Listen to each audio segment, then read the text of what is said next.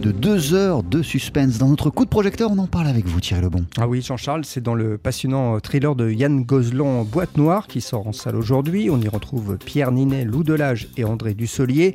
Après le crash d'un long courrier dans les Alpes, eh bien, les investigations concluent à un acte terroriste, mais loin d'être convaincu par ses résultats, un enquêteur du BEA décide, lui, de continuer ses recherches coûte que coûte et il va découvrir en fait une véritable machination. On écoute Yann Gozlan. Je voulais qu'il y ait un réalisme et une authenticité dans ce qui est montré dans les procédures du, BEA, qui est le bureau d'enquête et analyse, donc l'autorité euh, compétente en charge des accidents d'avion, et en même temps revendiquer la fiction avec euh, faire un film euh, que j'espère le, plus captivant et haletant possible, avec des péripéties, des twists, un vrai thriller, un, vrai film d'enquête paranoïaque.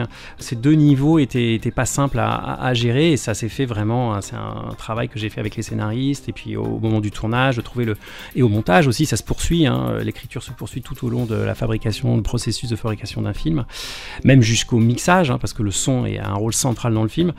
Ça a été un enjeu pour moi euh, vraiment de trouver cet équilibre entre le, le, côté documentaire et, et euh, l'authenticité, le réalisme d'un côté et, euh, et le côté thriller, le côté tension et suspense. Et d'ailleurs, Boîte Noire mélange scène intimiste et grand spectacle. Ah oui, il faut d'ailleurs aller voir ce film dans une salle de cinéma sur un grand écran parce que Yann Gozlan a vraiment apporté un soin particulier à l'esthétique visuelle et sonore, donc, hein, pour plonger véritablement le spectateur dans cette histoire de crash d'avion, avec certaines scènes catastrophes, entre guillemets, où beaucoup de choses euh, sont d'ailleurs suggérées, ce qui rend le long métrage encore plus efficace. Quand j'écrivais le scénario, j'avais ces images en tête, je savais que j'allais à un moment donné sortir euh, des bureaux euh, de l'acousticien pour aller sur le tarmac, pour rentrer dans l'avion, parce qu'il y a des scènes un peu de flashback au moment du crash, d'aller dans ces fantastiques, ces immenses hangars très impressionnants où, il y a une, où la carlingue de l'avion accidenté est en partie reconstituée.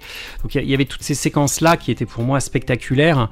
Donc tout ça, je trouve, amène en plus une, identité euh, visuelle forte au film. Avec énormément de fond dans le film, Oui, oui, oui, parce que c'est ce qui en fait aussi sa réussite. Hein. Au-delà de la fiction, il évoque des sujets aussi actuels que le terrorisme, la cybersécurité ou encore les conflits d'intérêts. La thématique principale du film, c'est quand même un homme qui cherche la vérité à tout prix. Hein.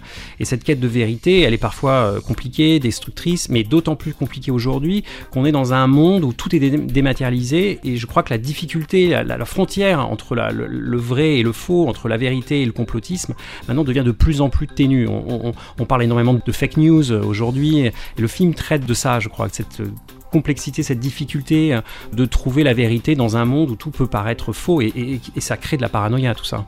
Ah, je vais vous faire une confidence, Jean-Charles. Ce thriller Boîte Noire, c'est vraiment mon film de la rentrée. J'ai adoré de Yann Gozlan. Donc, euh, Boîte Noire, ça sort en salle aujourd'hui avec Pierre Ninet, Lou Delage et André Dussolier. Merci beaucoup, Thierry Lebon. On poursuit sur TSF Jazz en compagnie de Louis Armstrong. Voici On My Way, uh, Gone My Traveling Shoes.